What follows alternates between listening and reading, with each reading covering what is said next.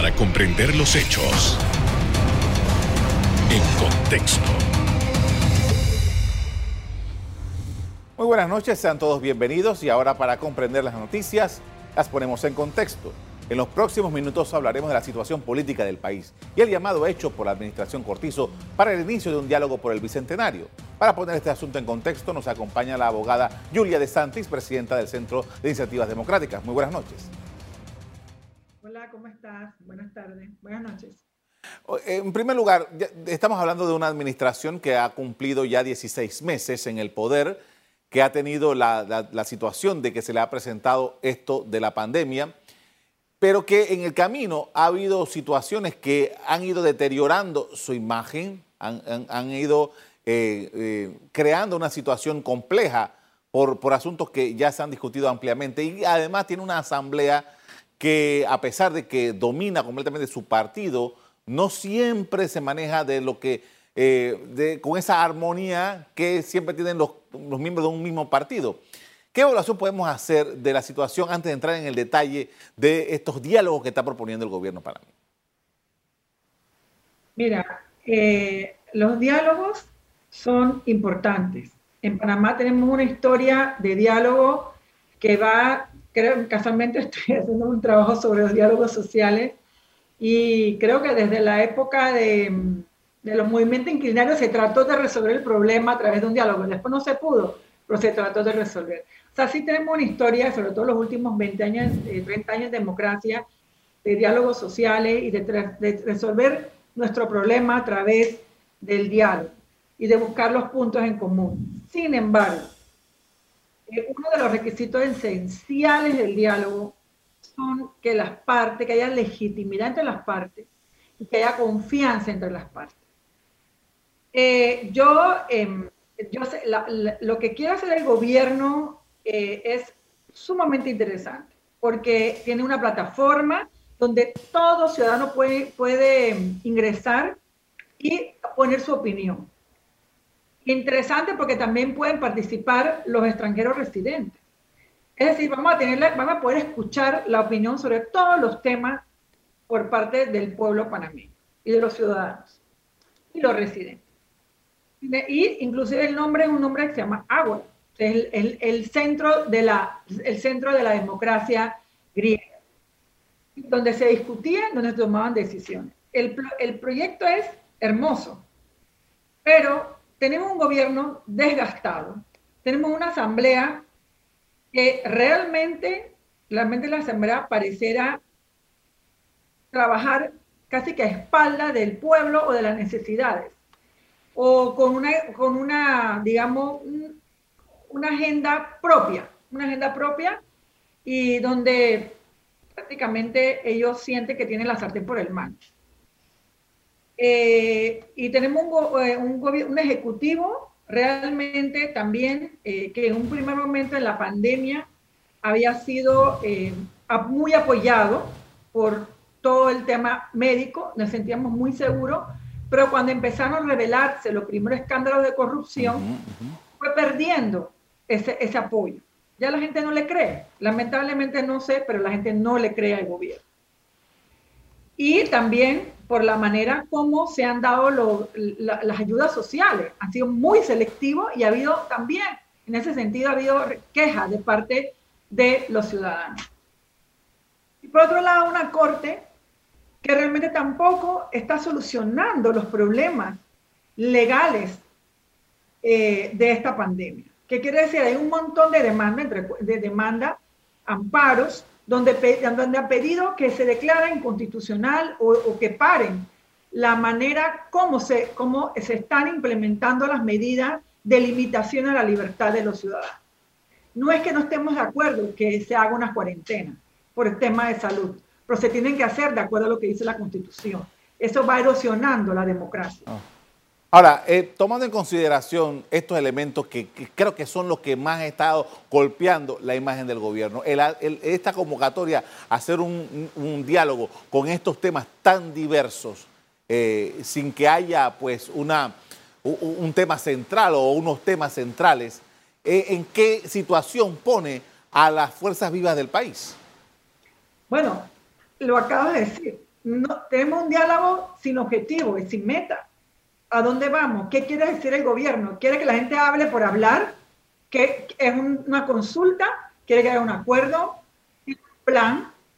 O sea, ¿me entiendes? O sea, nosotros aquí en Panamá, por ejemplo, la concertación social tiene una visión 2030. nos vamos a basarnos en eso para ver el diálogo. O sea, ¿cuál es el documento? ¿Qué es lo que queremos? ¿Qué, o sea, ¿Cuál es el objetivo del diálogo? ¿Dialogar, conversar o de, o de verdad salir de, la, de, de, una grave crisis que tenemos, no solamente económica, institucional también, muy grave, y social? Un tejido social cada vez más, más desgranado, más, eh, más dividido, realmente tenemos un problema muy serio en nuestro país. Ahora, hay, hay dos elementos, por lo menos, que para, citar aquí rápidamente a la mano, dos elementos que eh, son fundamentales y que eh, han sido aguantados, por usar una palabra.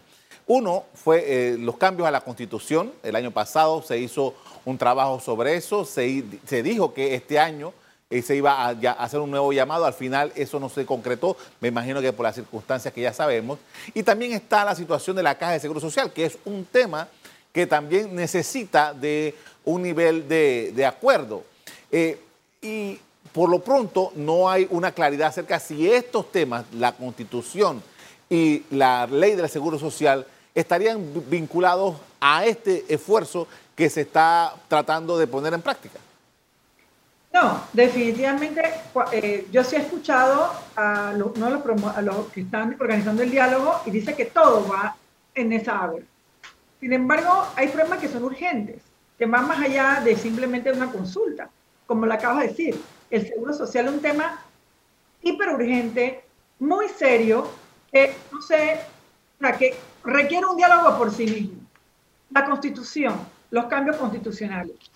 En un primer momento, personalmente estaba a favor de unos cambios constitucionales, pero eso no va a pasar, porque esos, cambios constitucionales, de acuerdo a la, fórmula de la Constitución, tienen que pasar por la Asamblea Legislativa. Y la Asamblea Legislativa no tiene legitimidad para llevar a cabo un cambio profundo, que tiene que pasar por cambiar la forma como se eligen los diputados. Y eso no, está, eso no está pasando. Ellos no van a hacerlo jamás. Ellos jamás se van a quitar su privilegio. Y lo que hemos tenido es una constitución que desde de una forma de elegir diputados, que lo tenemos desde 1984 y que ha ido, y que ha ido erosionando completamente el, digamos, la, la, forma como se eligen los diputados, los diputados que se eligen y que y el, y tenemos un, un sistema completamente clientelar y que eso se tiene que modificar mediante un, un, cambio constitucional. Yo considero a esta, en este momento del partido, siento que hace falta sentarnos y hacer un cambio no constitucional, sino una constituyente. Con esto vamos a hacer una pausa. Al regreso continuamos eh, hablando sobre el momento político del país y la posibilidad de un nuevo diálogo entre los diversos sectores de la sociedad panameña. Ya volvemos.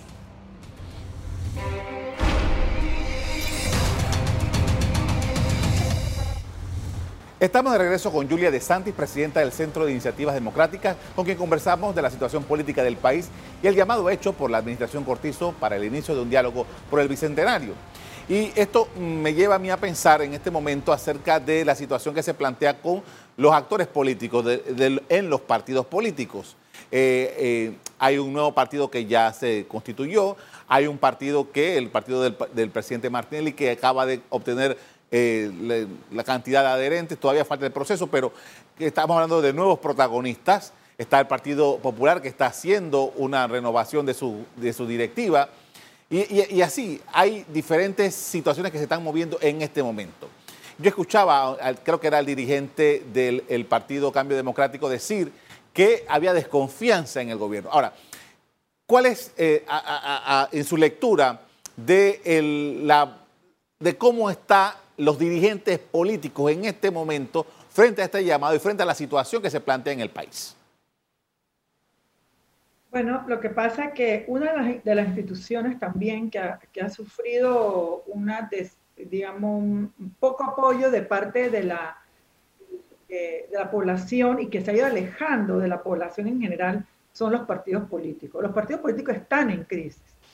Están en crisis en cuanto a lo que la gente le cree pero es, contradictorio que al mismo tiempo hay se forma un partido y, ves que hay 300 mil, 400 mil o 30 mil, ya ni me acuerdo cuánto es el mínimo, pero hay un montón de gente que se inscribe. Entonces, ¿se creen o no se creen en el partido? ¿O son partidos, o la pregunta, o son partidos clientelares? Hay partidos ideológicos, eso ya han desaparecido. Entonces, ¿cuál es el sentido? ¿Para qué la gente está haciendo partido? Para buscar poder político. Pero de verdad en beneficio de la comunidad en, de verdad en beneficio de, la colectividad, se la pregunta, y son representativos de lo, de lo que, de lo que digamos, de, la sociedad panameña. Entonces, digo, eh, eh, no, es malo que haya partidos políticos. la pregunta que uno se hace es si esos partidos políticos responden a la diversidad de intereses que tenemos en la sociedad panameña es que justamente ese planteamiento que usted acaba de hacer me lleva a la pregunta. Si tenemos estas dudas acerca de, la, legitimidad, la legitimidad no, la, proyección, lo que realmente estos dirigentes políticos representan, si realmente representan una actividad sana del, partidismo, que, es una institución de la democracia, o a qué irían a una mesa como esta. Bueno, lo que pasa es que yo personalmente, en principio, no me parece negativo el diálogo social. Es positivo el diálogo social. Sin embargo, si los, actores del diálogo social no tienen un interés real de, llegar a un acuerdo, un interés real de llegar a una solución, sino que su interés secundario, primario, es simplemente participar, que, que, hacer, como decimos en Panamá, hacer taquilla y oponerse por oponerse. Entonces, ese no es el objetivo del diálogo social. El diálogo social es, es beneficiar a la población, beneficiar al país mediante acuerdos que nos saquen de esta, de esta crisis. A veces pienso que eh, estos intereses políticos que hay no, lo, no hacen que logremos de verdad buscar esa, esas soluciones que nos ayuden a salir de esta crisis. Porque realmente nadie quiere deponer sus intereses. el país, nadie quiere deponer sus intereses. Ah. quieren que uno, uno, participe, pero que te hagan caso a ti y más. Ahora, esto, esto me lleva a mí a un pensamiento porque eh, nosotros vimos, por ejemplo, el año pasado con el tema de, los cambios a la constitución que propuso el gobierno nacional, eh, se dio un fenómeno. La Asamblea hizo una serie de visitas a diferentes comunidades, amplió la posibilidad de que las personas presentaran propuestas.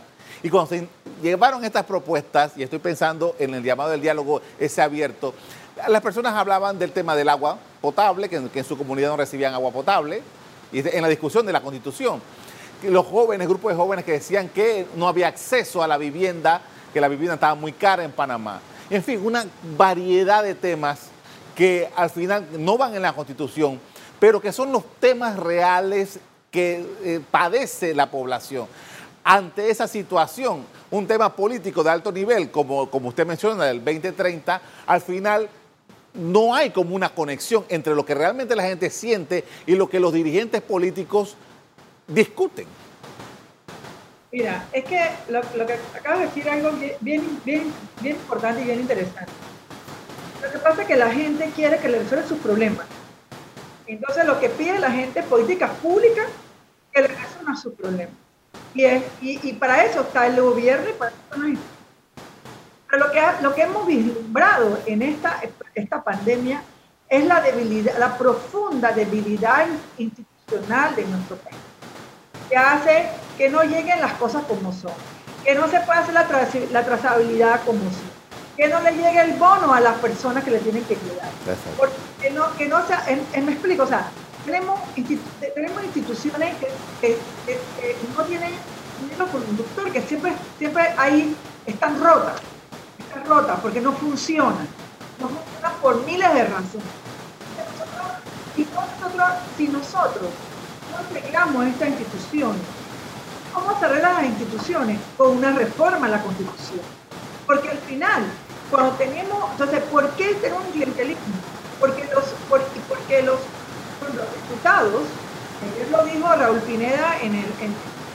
Wow. yo voy a seguir regalando, yo voy a seguir regalando plata. Pero la gente necesita respuesta. ¿Pero por qué? Porque en lugar de dársela a una persona, en lugar de, que, de dársela la institución, se la da la persona, el diputado. Y eso es donde, donde está la distorsión, porque la gente necesita que alguien le resuelva pero tiene que hacerlo, no, pues, no lo tiene que hacer el diputado, eso no es su trabajo, lo tiene que hacer las instituciones. Entonces hay una perversión del sistema para que las instituciones no funcionen, pero para que vayas al diputado o vayas donde el, la autoridad local a pedir que te ayude. Entonces lo tiene que reelegir, porque tú dependes de esa ayuda. Eso no está bien. Eso no, eso no está bien. Nosotros tenemos que tener instituciones fuertes para que tú seas pelúa, y que cualquier ciudadano, el, ciudadano, lo que dice el ciudadano, ciudadano de a pie, tiene problema, para la institución que corresponde, se lo resuelvan y no necesite padrinos. Esto es un país de padrinos y eso se tiene que eliminar. La única fórmula es a través de un cambio constitucional que rediseñe la arquitectura constitucional, la arquitectura del poder, para que haya peso y contrapeso. Y que entonces el diputado no se elija porque yo te doy a ti más plata, sino que el diputado se elija con base a sus capacidades. Con esto vamos a hacer otra pausa para comerciales. Al regreso seguimos conversando sobre las condiciones de un nuevo diálogo sobre los temas relevantes del país, tal como lo propone el gobierno. Ya volvemos.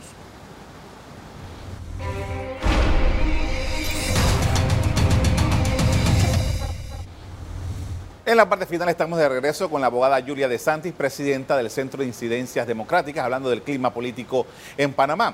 Y en esta oportunidad quería preguntarle acerca de cuál usted considera que son los elementos que en este momento de sí, porque sí, deben ser considerados en una discusión entre las fuerzas políticas, fuerzas nacionales más bien.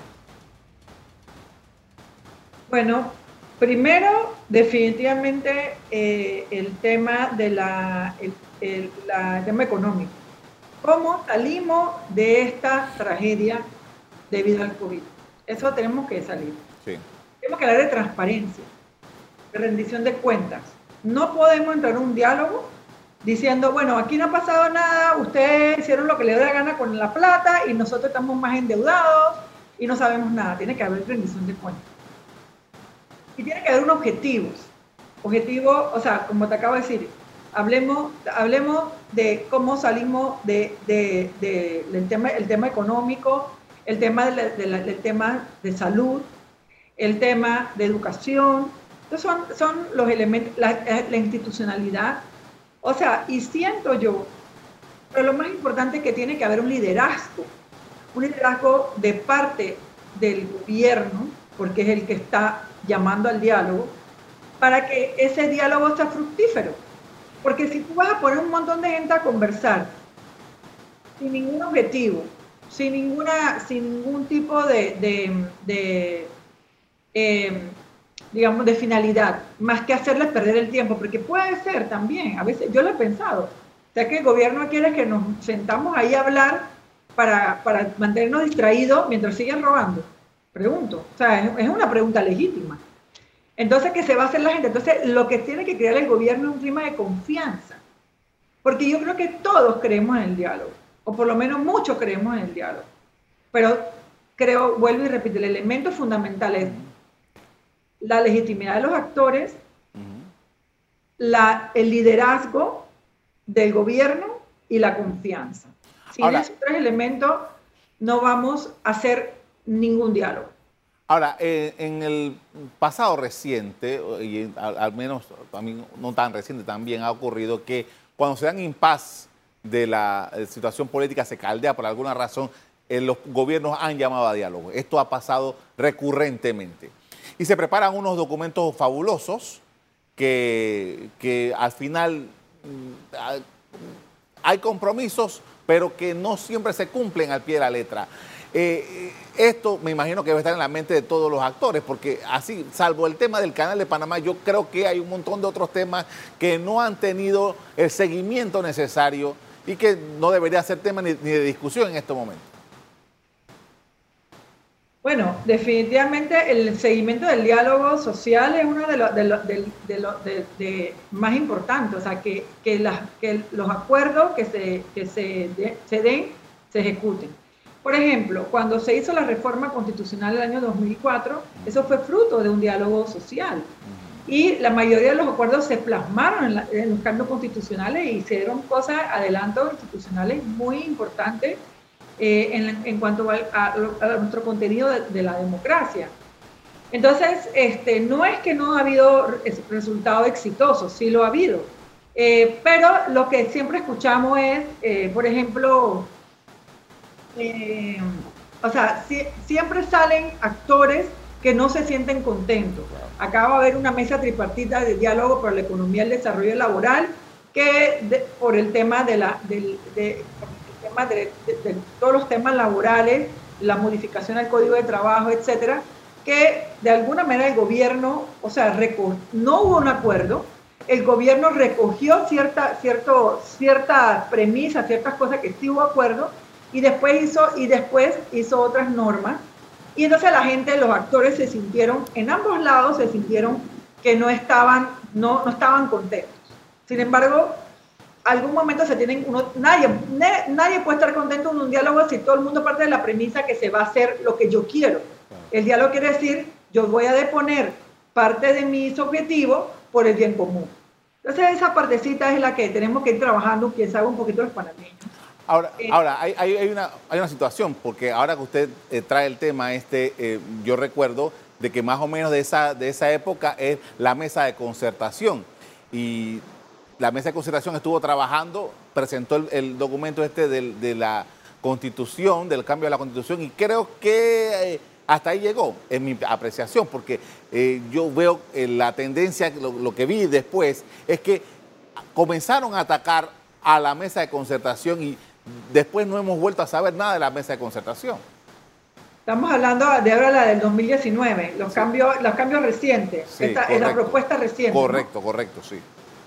Bueno, la verdad es que ahí vuelvo y repito, ahí hubo falta de liderazgo del gobierno. Por eso tú, tú cuando tienes un diálogo, tienes que tener, un líder, un líder, tú tienes que tener un líder convencido de que esto es importante. Porque si, es, o sea, la gente, la gente llegó a un acuerdo, luego la gente llegaron el acuerdo y después esos acuerdos se tienen que llevar a que sea una realidad.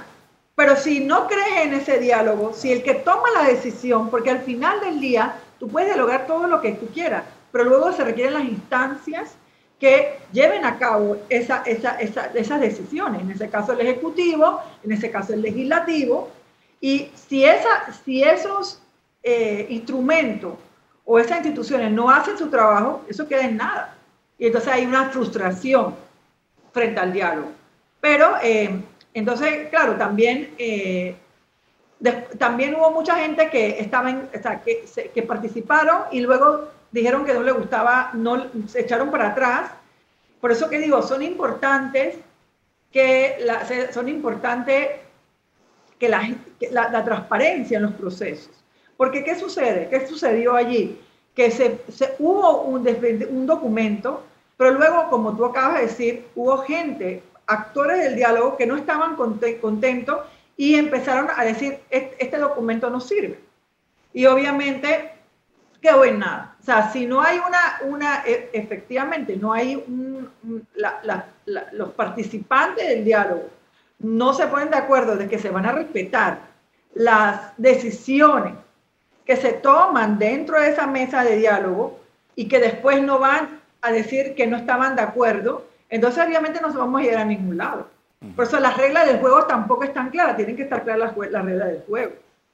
Le agradezco mucho por habernos acompañado esta noche con esta, su parecer frente a este tema tan importante.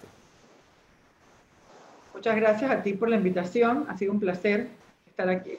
Hasta luego. Al cerrar su discurso frente a la Asamblea Nacional el 1 de julio pasado, el presidente de la República, Laurentino Cortizo, anunció su intención de celebrar unas consultas por el Bicentenario la convocatoria Acuerdo Nacional dijo busca crear un nuevo pacto social y hacer una caja de seguro social sostenible en el tiempo. Hasta aquí el programa de hoy. A ustedes les doy las gracias. Y antes quisiera invitarlos a ver esta noche. No se pierda el segundo capítulo de la serie de documentales Lucha Solidaria, titulado Metas Alcanzadas, las historias de un país entero unido para apoyar a los más afectados durante la pandemia y los recientes desastres naturales. Hoy a las 9 de la noche por ECO. Ahora sí le doy las gracias por acompañarnos y les recuerdo que si quieren volver a ver este programa, búsquenlo en el VOD de Cable Onda. En locales, Canal ECO. Me despido invitándolos a que continúen disfrutando de nuestra programación. Buenas noches. Thank you.